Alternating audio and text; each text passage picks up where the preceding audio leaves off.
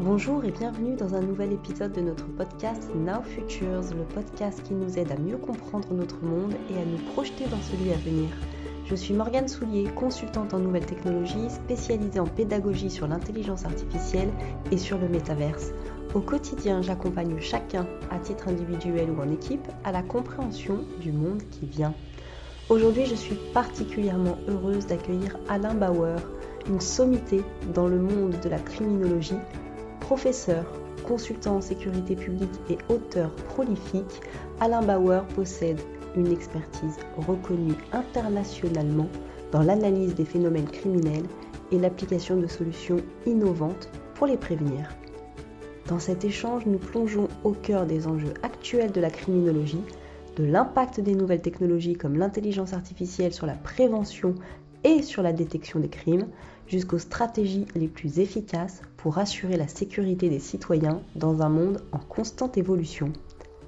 Un épisode passionnant par un passionné qui permet de nous éclairer sur les défis et sur les opportunités de la lutte contre la criminalité à l'ère numérique. Je vous souhaite une très belle écoute. Bonjour professeur. Bonjour. Bon, donc vous êtes professeur en criminologie, on l'a déjà dit. Est-ce que vous pouvez nous expliquer au préalable, avant qu'on rentre dans le sujet de l'impact du numérique dans la criminologie, est-ce que vous pouvez nous expliquer ce que c'est que la criminologie, quels sont vos rôles et vos missions, et surtout comment est-ce qu'on devient finalement professeur en criminologie? Alors d'abord, la criminologie, c'est la relation entre un, une ou des victimes, un ou des auteurs et des circonstances. Elle analyse donc le pourquoi du passage à l'acte, le comment de la réaction au passage à l'acte, le traitement de l'auteur et de la victime, la question pénale, judiciaire, psychiatrique, psychologique. Euh, et donc, c'est un peu la différence entre la cartographie et la géographie ou euh, la chronologie et l'histoire. Nous faisons l'histoire, mais pour ce faire, il faut toute une série d'outils. La criminologie, le rassemblement d'outils qui permet d'analyser ce qu'appelait Émile Durkheim, qui est celui qui est le mieux déterminé il y a un peu plus d'un siècle euh, dans sa méthode des sciences sociales. Il expliquait qu'il y avait un, fait social qui est le crime, et donc il fallait une science pour l'analyser, qui est la criminologie. Euh, ça sert donc à former des policiers et des gendarmes, des avocats, des partis civils, des journalistes, des responsables des euh, médias, des associations de défense des victimes, des victimologues, des gens qui s'occupent aussi de la réinsertion des auteurs, ça aide à la justice restaurative, euh, ça aide à la justice internationale, euh, la Cour pénale internationale, ça aide à lutter contre, pour protéger les droits humains, ça aide à faire émerger des éléments invisibles mais pourtant réels, les faits MeToo, le féminicide, l'inceste dont tout le monde parle mais dont personne, que personne ne cherche à quantifier ou à faire émerger comme un problème et donc, dénommer les choses, c'est déjà aider à les résoudre. Et les ignorer, c'est ne pas prendre en compte la réalité, qu'il s'agisse de la souffrance des victimes ou des conditions de protection de la société contre les méfaits des auteurs en termes de réitérance ou de récidive. Et comment devient-on professeur de criminologie? Eh bien, on crée son boulot. Car pour des raisons extrêmement mystérieuses, la France a inventé la criminologie avec euh, l'Italie, la Grande-Bretagne, euh, l'Allemagne, mais elle l'a oubliée euh, dans les années 60-70, euh, au moment où d'un côté, les sociolâtres, qui ne sont pas des sociologues, ce qui est un beau métier, mais ceux qui croient que ce n'est pas une science mais un culte, ont expliqué que tout s'expliquait par la sociologie et la domination méchante de la société qui empêchait le libre exercice des individus et qu'après tout, le crime n'existait pas. C'était une résistance à la domination, si possible masculine, blanche et hétérosexuelle, pour faire moderne. Et donc, c'était l'avant-wokisme euh, qui euh, n'a pas provoqué un réveil visant à faire prendre en compte des dimensions réelles euh, du remords colonial ou d'un certain nombre de sujets de domination qui existent véritablement dans la société, mais qui a permis d'étouffer ce qui relève de la gestion de la violence. Or, dans mon milieu, la violence, en fait, la question criminologique est une science clinique. On doit commencer par un diagnostic. Le mmh. diagnostic doit être partagé. Ensuite, on établit un pronostic, il doit être discuté. Et à la fin, on a le droit d'avoir un débat thérapeutique un peu brutal, il a le droit d'être disputé. Et la France, sur cette question comme d'autres, est le pays des spécialistes des capacités thérapeutiques sans diagnostic. D'accord. Alors, il faut y croire. Si vous avez un bobo et que vous considérez que seule l'homéopathie va vous sauver et que c'est hélas un cancer foudroyant, ça va être un peu gênant. Si on considère que seule la chirurgie va répondre à votre problème et qu'on vous impute alors que vous avez juste mangé un fruit mal lavé, la perte d'un de vos membres va être désagréable. Or, nous ne savons pas faire entre homéopathie, chimie, chirurgie, trithérapie, comment adapter un processus de euh, traitement à une réalité qu'on ignore. Alors, c'est valable pour beaucoup de sujets. Hein. la France est un pays qui a beaucoup, beaucoup de toutologues spécialisés dans tout, mais euh, qui n'ont de capacité en rien. Et donc, euh, il a fallu réinventer la criminologie. Euh, à une époque où les questions stratégiques devenaient majeures, j'étais proche de Michel Rocard et je travaillais avec lui euh, et nous nous sommes retrouvés face à mon grand bizutage personnel dans les années 88-90. J'étais donc à Matignon. J'ai commencé avec euh, l'après-grotte d'Ouvéa et le retour de la paix en Nouvelle-Calédonie. J'ai eu l'attentat euh, de l'UTA, du vol UTA au-dessus de l'Afrique. Et j'ai fini avec, un, la guerre du Golfe et deux, la chute du mur de Berlin. Mhm. Donc, j'ai été obligé de prendre en considération toute une série de sujets. Et par ailleurs, comme il y avait des élections, et que Michel Rocard, à l'époque, avait quand même des, tentations présidentielles, et puis qu'il y avait beaucoup de candidats aux élections municipales et cantonales, la question de la violence était redevenue extrêmement forte, et euh, il y avait soit du déni, en fait ça n'existe pas et c'est un truc de droite, donc on s'en occupe pas, ce qu'on appelle la patate chaude, soit il y avait de l'extrême. C'est la fin du monde, euh, tout est terminé, euh, Mirador mitrailleuse, et on va régler la question. Mais il n'y avait pas d'experts ni de science. Donc, avec des collègues à Sciences Po, nous avons créé un PEA, un programme d'études avancées métiers de la ville, avec l'Union des HLM, pour traiter les problèmes de violence dans le logement social. Puis, on a traité la question des violences dites urbaines. Et ensuite, on m'a proposé de créer le premier euh, poste de professeur de criminologie au Conservatoire des arts et métiers. Vous savez, on, crée une chaire et ensuite vos collègues en assemblée générale décident que vous êtes euh, fit ou pas fit, euh, compétent ou pas compétent pour traiter de ce sujet, puisque le CNAM, c'est l'endroit qui gère les sciences dont l'université ne veut pas. D'accord. L'université historique, je suis un ancien Sorbonnard, donc j'en parle un peu avec une petite nostalgie, mais aussi beaucoup de critiques. Elle s'occupait euh, du droit canon et de la médecine non intrusive. Mais dès qu'il fallait inventer quelque chose de nouveau, il fallait le faire ailleurs. Les langues orientales, Institut des langues orientales, les sciences politiques, Émile Poutine, spécialiste des colonnes doriques et ioniques, ioniennes, euh, il est obligé de créer Sciences Po. Euh, la même chose euh, sur la gestion, l'économie, la physique, la chimie. Tout ceci va se créer ensuite au Conservatoire des arts et métiers, qui va créer des sciences nouvelles qui vont ensuite se répandre. Euh, les écoles de journalisme sont dans le même sujet avant que l'université les récupère. Et une fois que l'université s'est rendue compte que c'était important, elle décide qu'elle seule doit avoir le monopole de la science et explique aux autres qu'il faut s'arrêter et qu'elle doit tout réintégrer. Le conservatoire est un grand établissement comme Sciences Po et quelques autres. Il a la chance de pouvoir supporter des sciences nouvelles et des porteurs de sciences et technologies nouvelles. Et il a bien voulu, mes collègues à l'époque, euh, prendre en compte la problématique criminologique. Et donc aujourd'hui, j'ai 330 étudiants, nous sommes une vingtaine de collègues qui interviennent pour former policiers, gendarmes, magistrats, avocats, journalistes, agents du renseignement, officiers euh, euh, des armées, mais aussi des étudiants qui pensent que c'est important d'avoir ça pour réussir des concours euh, qui sont ceux de la fonction publique ou partir à l'étranger, exercer dans le privé. Voilà, en résumé, ma petite biographie pratique. Merci. Et du coup, tous ces étudiants, donc avocats, magistrats, euh, policiers, c'est des étudiants qui sont qui font partie d'une seule et même promo ou c'est des promotions qui sont séparées Est-ce qu'ils travaillent ensemble de concert pour du coup euh, réussir euh, à 360 degrés, d'avoir une vision commune de ce qu'est la criminologie et de comment résoudre un crime? Ou est-ce que euh, chacun est, mis à promo différente pour, pour les former différemment? À part les espions et les futurs espions qui, par évidence, sont un peu enfermés dans un espace préservé, identitaire, qui ne rencontre pas les autres, tout le monde travaille ensemble. D'accord. Et vous avez dit que dans les années, fin des années 80, euh, la France était soit dans le déni, soit dans les extrêmes. On en est où aujourd'hui? Euh, Tout pareil que comme avant, mais avec quelques progrès relatifs. On a par exemple des outils qui n'existaient pas avant, l'enquête nationale de victimation qui permet de savoir ce que les gens subissent, même s'ils ne l'ont pas déclaré ou même si leur plainte n'a pas été enregistrée, ce qui malheureusement arrive. Hein. on le voit régulièrement dans les affaires MeToo et féminicide, mm. mais c'est aussi assez généralisé. donc, il y a un progrès général, une forme de lucidité nouvelle. On n'est plus dans le c'est pas vrai, c'est pas grave et c'est pas de ma faute, qui est le triptyque national français, négation, minoration, éjection. Mais on est loin d'être arrivé à un niveau normal de gestion de ces phénomènes parce qu'on part de très loin et que c'est toujours très lent de procéder à ce que Rocard appelait euh, la gestion de sucre dans l'eau. C'est-à-dire, on prend un morceau de sucre, mais on le dilue dans l'eau, il disparaît, mais toute l'eau est sucrée. Alors, on a mm. un très, très grand verre d'eau et un tout petit morceau de sucre.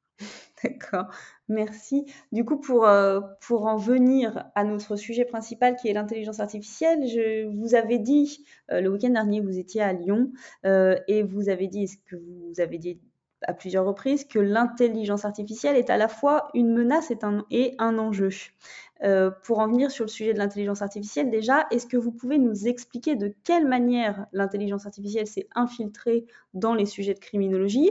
Est-ce qu'elle peut être utilisée non seulement pour détecter, mais aussi prévenir activement les crimes? Et puis, le sujet d'après, ça va être comment les criminels eux-mêmes utilisent l'intelligence artificielle aujourd'hui pour euh, arriver à leur finalité. Alors, d'abord, l'intelligence artificielle est assez peu intelligente et extrêmement artificielle. Le processus va probablement euh, évoluer assez rapidement désormais. L'ouverture au quantique, euh, la manière dont on passe de l'apprentissage à une forme de créativité sur la base d'éléments anciens euh, qui ne sont pas prédictifs mais probabilistes, ce qui n'est pas tout à fait la même chose, amène évidemment à des évolutions. En fait, pour l'instant, l'intelligence artificielle, c'est essentiellement un formidable accélérateur de l'enquête.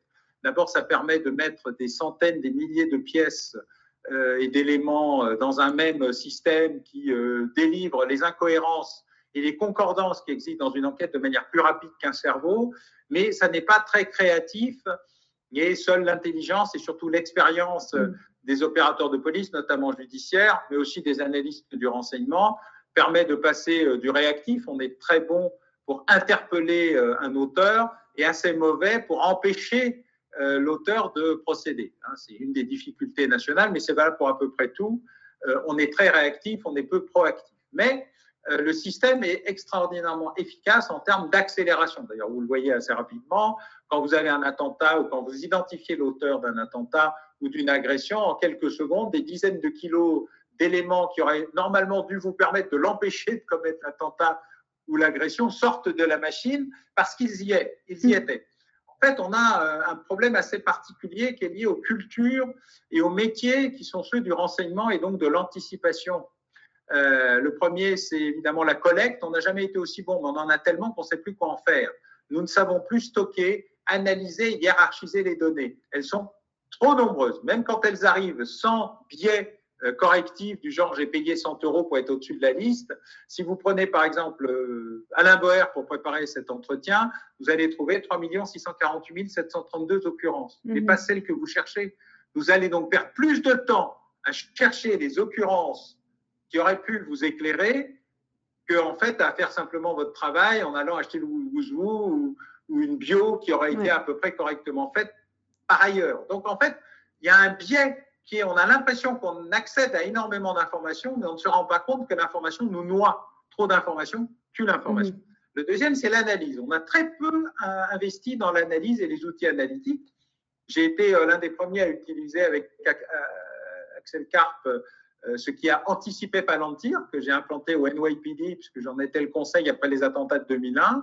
Et j'ai vu arriver ce qu'étaient les premiers algorithmes. Et en fait, l'outil, c'était 3500 agents humain et ce qu'allait devenir Palantir. Ce n'était pas la technologie à la place des humains, c'était la technologie comme outil au service des humains et pas en remplacement. La NSA, par exemple, pendant des années, a éliminé le renseignement humain, considérant qu'il n'était pas utile et que la machine allait répondre à tout. Grosso modo, l'inspecteur euh, Google allait éliminer l'imam YouTube. Ça n'a pas marché, mais ça ne marche toujours pas.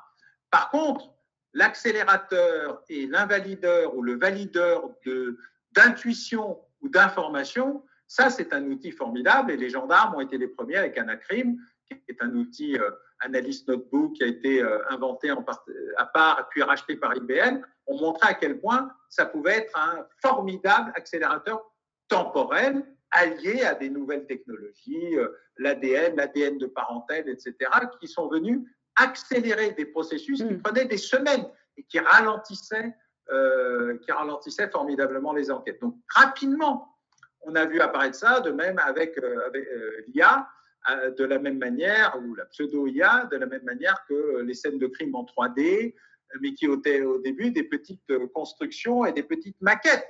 Mm. on n'a pas inventé le 3D, on l'a accéléré, amélioré, mais il n'y a pas eu de formidables développements euh, sur la question euh, de l'enquête. De la même manière et à l'envers, les criminels sont toujours très férus de technologie, mais ils ne suppriment rien. C'est la technologie en plus des activités traditionnelles du crime, c'est pas à la place. Alors soit ça modernise, soit ça élargit. Hmm. Ça modernise en disant bon, on va faire de la fraude sur Internet, des faux sites, des, on sait que vous avez regardé un site pornographique euh, merci de payer euh, au pseudo-directeur général de la gendarmerie nationale euh, la somme de 500 euros ou 500 bitcoins ou une crypto quelconque. ça permet d'élargir le champ des arnaques en créant du rançongiciel, du malware, du renseignement. Et surtout, ça élargit un champ inédit qui est qu'on peut envoyer 10 000 milliards de faux messages et qu'à 0,0001% de réponse euh, d'une victime, ça rapporte quand même encore suffisamment. Mm. Euh, c'est-à-dire que jamais on n'a pu avoir une telle masse de victimes potentielles avec un aussi faible rendement, mais sur le high volume, euh, ça rapporte quand même plus que ce que ça a coûté en achetant l'outil de rançongiciel sur le, le, dark, le darknet. Enfin, il faut le savoir, paradoxalement, 99,9% des attaques qui passent par le monde cyber, alors je précise que le monde cyber n'est pas de la sécurité informatique du tout, c'est la sainte alliance entre l'ingénierie sociale, qui relève de mon métier, euh, et de l'ingénierie technologique à laquelle je ne comprends rien. Mais mes collègues des, des écoles d'ingénieurs ont compris que l'antivirus ne répondait pas au problème majeur qui est la faillibilité du propriétaire.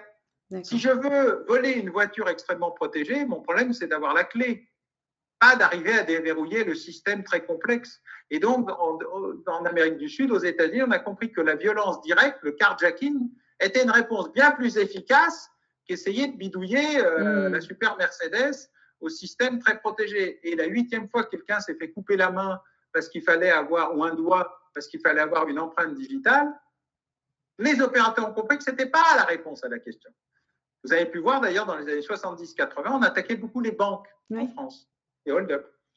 Pour répondre à la question des hold-up, la plupart des banques ont décidé de protéger les caissiers avec des, volets d'acier qui euh, isolaient les caissiers et les attaquants euh, en quelques secondes. Sauf que trois ou quatre attaques plus tard, ils se sont rendus compte que ceux qui le mettaient en péril, c'était les clients. C'est pas très bon pour le business. Bien sûr. Tous ces trucs ont disparu. Maintenant, c'est les caisses qui disparaissent les clients et caissiers sont dans un univers où d'ailleurs on a commencé à démonter les parois, on a fait des petits bureaux, etc. Et on met partout, il n'y a pas d'argent. Il n'y a pas d'argent. C'est la banque sans argent. On a repensé les concepts. Moi, j'ai travaillé euh, avec une très grande banque américaine pour repenser le concept de l'agence. Faire en sorte que l'agence soit en fait un espèce de kiosque ouvert où le client fait tout ce qu'il a à faire. Il n'y a pas de transfert ou transit d'argent et on est dans une logique différente. Donc, on est passé d'une réponse purement situationnelle à une réponse conceptuelle. C'est la même chose avec euh, l'IA, c'est-à-dire que pour répondre à l'IA, c'est pas l'antivirus qui est la réponse, c'est la compréhension générale du mode opératoire du criminel. Et donc l'IA sert aussi à la formation par la méthode et l'exemple des gens qui sont en train de modifier les modalités de préservation euh, bah, des transferts d'argent, euh, du fait que si vous recevez un courriel pour vous demander euh, de sauver ce pauvre jeune homme à moitié nu, perdu euh, au milieu de l'Afrique et qui a besoin euh, de 50 euros parce que vous allez le sauver et qu'évidemment il vous remboursera en nature. Ça, c'est plutôt orienté vers un personnel féminin. Ou si cette vieille veuve nigériane a 20 millions de dollars à vous donner à vous et seulement à vous et au nom de Dieu parce qu'elle vous a choisi nul ne sait comment et que vous répondez, En fait, on a un processus très compliqué qui s'appelle un dispositif de euh, prédation des cons pour des cons. Des cons parce qu'ils n'y connaissent rien et qu'en fait l'outil ils l'ont loué ou acheté, par des cons parce qu'ils y répondent. Mais il faut être empathique. Euh, et donc, on ne peut pas transformer euh, toutes les victimes potentielles qui peuvent se faire avoir. donc, il faut modifier non pas les gens et les individus. Après tout, les criminels ont une pulsion criminelle et les victimes ne sont pas systématiquement des docteurs en physique nucléaire. Il faut trouver des modalités d'adaptation de la compréhension de ce qu'est le nouvel environnement euh, de, de l'IA. Et puis, il y a le troisième morceau qui est plus compliqué euh, parce qu'il est lié à la nature même de l'algorithme. L'algorithme, qui est un effet euh, qui est censé diffuser l'information, en fait, sectorise la société. Il ne diffuse plus que l'information qu'il pense que vous avez envie d'entendre et vous empêche de bénéficier de l'information contradictoire. Ce qui est effectivement l'inverse de ce qu'est, par exemple, la science. Mm-hmm. Science, c'est euh, gérer des contradictions, essayer de voir euh, où sont les, où sont les enjeux, est-ce qu'il y a des réponses, des théorèmes, des axiomes, des définitions. Voilà. Quand vous avez un platiste, c'est pas en lui expliquant que la Terre n'est pas plate que ça va marcher. Il va bien falloir trouver un moyen d'expliquer et de mettre en avant ce qu'est le doute. Or, l'algorithme n'aime pas le doute il est anti-doute. Donc, il crée les conditions de désinformation, la création de ce que j'appelle la radiosphère, l'espace où on s'auto-alimente de ces pires fantasmes, quels qu'ils soient d'ailleurs, d'extrême machin, d'extrême truc ou d'extrême autre chose, conspirationnistes, désinformateurs, parce que la crise de la confiance a été considérable, notamment dans la période Covid, où par ailleurs, euh, tout l'outil Internet, euh, IA, euh, cyber a pris une place considérable, puisque les relations sociales s'étaient extraordinairement rétractées, et dans le temps et dans l'espace. Et donc, cette difficulté-là, elle doit être appréhendée, et nous travaillons aussi à lutter contre les biais cognitifs, par exemple, ou euh, les effets euh, paradoxaux, pervers et dangereux euh, des outils algorithmiques enfermants, qui, du coup, nous posent un problème majeur. C'est comment on parle à quelqu'un qui est peut-être pas d'accord avec nous, mais qui n'est plus en mesure d'entendre euh, la petite musique du doute. Euh, voilà, voilà ce que ça donne. Et donc, on a eu cette, euh, ce, dispositif s'est répandu de manière très accélérée, c'est-à-dire qu'au lieu d'avoir le meilleur d'Internet et de l'IA, on a eu pour l'instant le pire. Oui, je, je, voudrais revenir sur la recherche d'informations dont vous avez parlé tout à l'heure. avant l'IA, avant justement cette hystérie collective liée à l'intelligence artificielle, notamment depuis ChatGPT, le grand diable étaient les réseaux sociaux. Euh, quel rôle aussi jouent les réseaux sociaux dans la recherche d'informations? On sait aujourd'hui, on sait ou on ne sait pas, mais en tout cas on nous dit, euh, est-ce que c'est vrai ou pas, vous allez me dire, que notamment le fisc se sert énormément des réseaux sociaux pour essayer d'identifier euh, des, voilà, des, personnes qui pourraient frauder, des fraudes au fisc ou des choses comme ça. Est-ce que c'est la même chose pour dans, le cadre de la criminologie? Est-ce que vous arrivez à identifier notamment ou à, ou à tirer des profils de personnalités grâce à ce qu'ils publient sur les réseaux sociaux? Est-ce que du coup les réseaux sociaux peuvent être des plateformes qui vous permettent d'affiner euh, vos, recherches, vos analyses? Ah, les réseaux sociaux sont absolument formidables. D'abord, ils fournissent des informations données directement par des auteurs ou leurs enfants ou leurs familles sur des sujets euh, qui pourraient être interdits par la législation protectrice des libertés. Et donc, les mêmes qui expliquent que où la police est vraiment mal euh, fournissent des informations gratuites aux réseaux sociaux qui eux-mêmes les revendent sous une forme ou sous une autre. Et, il n'est pas interdit aux services de police de les acheter. Deuxièmement, ils mettent en ligne toute une série d'événements de leur vie intime, personnelle et privée, euh, montrant ici un tableau de maître, là une piscine non déclarée et ailleurs euh, un lieu qui n'est pas tout à fait enregistré comme leur appartenant, alors même que les commentaires qui vont avec la diffusion des mêmes photographies ne laissent que peu de doutes sur le fait qu'ils ne sont pas en location. Euh, et donc, euh, ou, que c'est un Airbnb. Donc, il y a une diffusion massive d'informations euh, que les services rêveraient de pouvoir acquérir de manière légale, qu'ils ne peuvent pas en général, et qui se sont fournis sur un plateau par la plupart des personnes concernées, y compris récemment un tueur à gages qui a gentiment expliqué sur YouTube comment ça marchait, combien c'était, etc. Donc, il y a une sorte de télé-réalité euh, individuelle qui s'est créée, où on se met en scène et où on raconte euh, beaucoup de choses sur sa propre vie, comme si c'était un élément naturel. Donc il faut remercier les réseaux sociaux. Ce sont euh, des indicateurs de très grande qualité qui ont permis d'arrêter des dirigeants de la mafia euh, dont les enfants avaient gentiment expliqué qu'ils allaient prendre l'avion pour aller voir papa recherché depuis 20 ans par les polices, etc. Parce que ce, n'est pas simplement un effet direct, ça peut être aussi un effet extraordinairement indirect. Et le fisc ne se cache pas d'ailleurs de disposer désormais d'un outil de vérification, notamment patrimonial, de toute une série de sujets, mais de la même manière que les petits camarades de chaîne d'analysis expliquent déjà depuis plusieurs années que la clandestinité des crypto-monnaies est une pure rigolade, euh, que d'ailleurs ça n'a jamais empêché de les voler, ça n'a jamais empêché de spéculer dessus, et ça n'a jamais empêché de découvrir in fine qui était le propriétaire de ces euh, centaines ou milliers de bitcoins ou autres cryptos euh, qui se croyaient à l'abri dans des transactions qui parfois étaient tout à fait considérables. voilà, donc euh, oui, oui, les réseaux sociaux sont des alliés formidables. Il faut les remercier tous les jours un peu plus de leur activité et surtout ceux qui les remplissent d'informations personnelles et, privées. En fait, c'est très, très étonnant euh, de voir à quel point il y a une, distorsion, un effet Janus entre les mêmes qui vous expliquent que, ou non, jamais la police ne devrait avoir des droits aussi intrusifs, sans quoi ils n'ont pas tort, et qui fournissent eux-mêmes dix fois plus d'informations que ce que la police aurait pu avoir dans une démocratie. Bien sûr. Là, vous parlez de collaboration. Enfin, vous, vous, vous, vous, avez dit euh, le mot allié, donc vous dites que ce sont des alliés, c'est plutôt à leur insu qu'autre chose. Est-ce qu'il y a des. Non, non, ils vendent des informations. Voilà, c'était hein, ma question. Et, même sans les vendre. Des alliés volontaires ou involontaires. Et même euh, sans les vendre.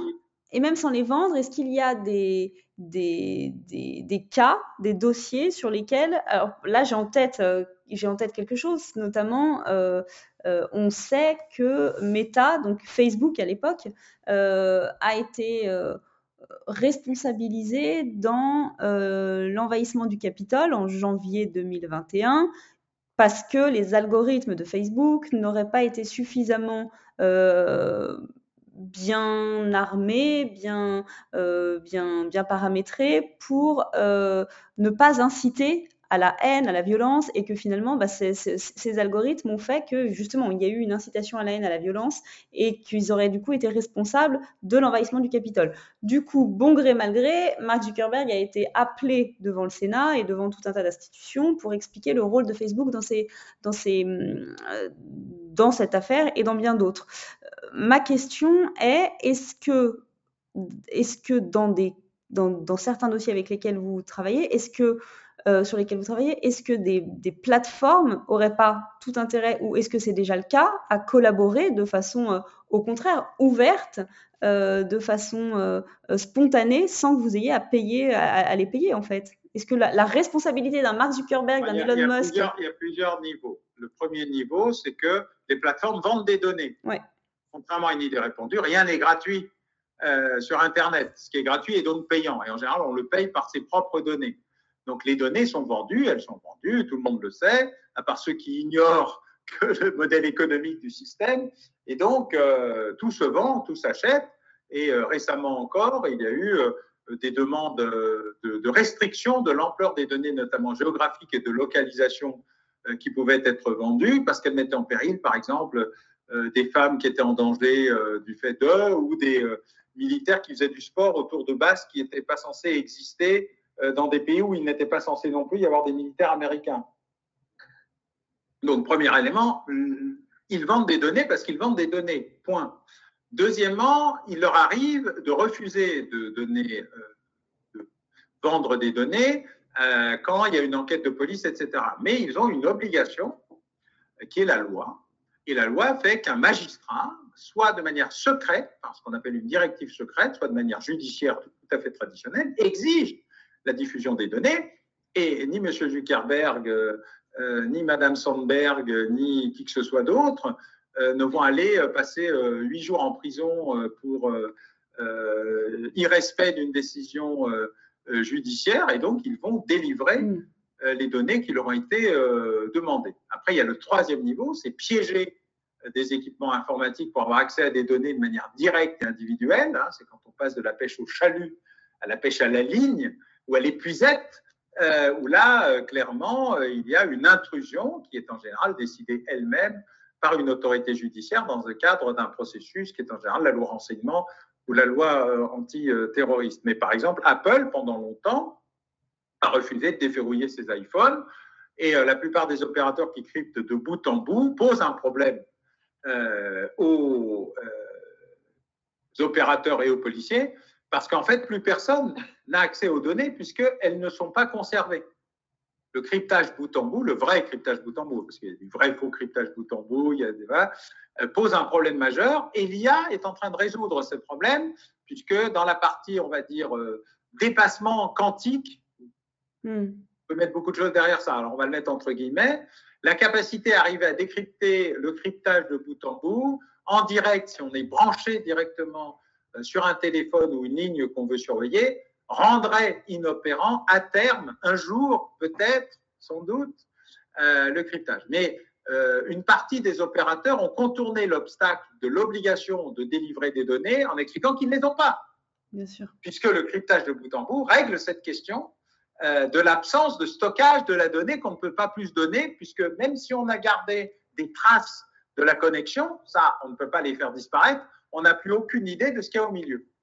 Donc, mm. euh, on a un peu tout euh, dans le dispositif, euh, mais qu'il s'agisse de payant commercial classique jusqu'à intrusif, obligatoire et sur décision judiciaire, tout est aujourd'hui disponible. Je, voudrais en revenir à, je voudrais revenir à votre, à votre métier de professeur en criminologie. Quel rôle joue justement la formation et l'éducation aujourd'hui dans la sensibilisation euh, des avocats, euh, des policiers à ces enjeux numériques? Parce que finalement, euh, on pourrait imaginer qu'un policier, bah, il est vraiment loin, loin, loin, loin, loin des enjeux numériques, un avocat aussi, et finalement, bah, ça va être de plus en plus important d'avoir cette sensibilisation à la fois au numérique standard, réseaux sociaux, et puis intelligence artificielle qui arrive encore plus, plus rapidement, et à terme, comment est-ce que vous voyez justement l'avenir d'utilisation de l'intelligence artificielle dans la criminologie et du coup comment former euh, ces, nouvelles, euh, ces, nouvelles, euh, ces nouveaux professionnels à ces enjeux-là? Alors, on a la chance d'avoir déjà intégré tout ça, puisque le, nom du département que je dirige, c'est Pôle Sécurité, Défense, Renseignement, Criminologie, Cybermenace, Crise. Donc, nous traitons à la fois de manière très spécifique dans des certificats hum, de spécialité, donc pour des professionnels qui ont besoin d'avoir un petit plus par rapport à leur passé, il y a 10 ans, il y a 20 ans, parce que tout a beaucoup changé. Et surtout au niveau euh, euh licence, analyse criminelle opérationnelle, master, euh, euh DBA, Doctorate in Business Administration, MBA, puisque nous gérons celui de la gendarmerie nationale avec nos collègues de Paris 2 et d'HEC. nous avons toute une série d'offres où toutes les compétences sont réunies justement pour que chacun ait un espace croisé de formation et d'information sur les enjeux numériques en matière de malveillance, mais aussi en matière d'outils de préservation, de protection, de réaction, de sanctions, de poursuite, euh, de traitement des, euh, données.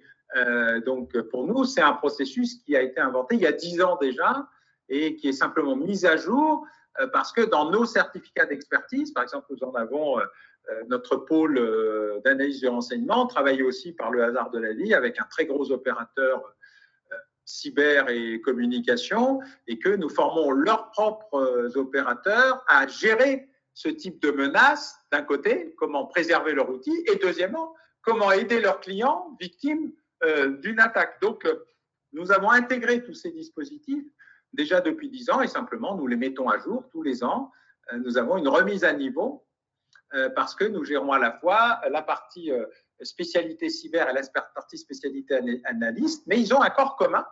Nous avons désormais d'ailleurs un nouveau dispositif qui est analyste linguiste euh, pour intégrer justement les dimensions culturelles qui partent de l'anglais, du russe, du chinois, du farsi hmm. et de quelques autres langues plus particulières, afin de répondre à des demandes extrêmement spécifiques de compréhension là des enjeux culturels qui ont aussi un effet euh, sur la manière dont fonctionne euh, l'IA et les algorithmes. Parce qu'ils ne sont pas tous, euh, ils ont tous été obligés d'être adaptés à des problématiques spécifiques, y compris la manière dont on écrit les langues et dont, dont on pense les phrases, qui ont des effets extrêmement importants sur la logique générale qui va derrière.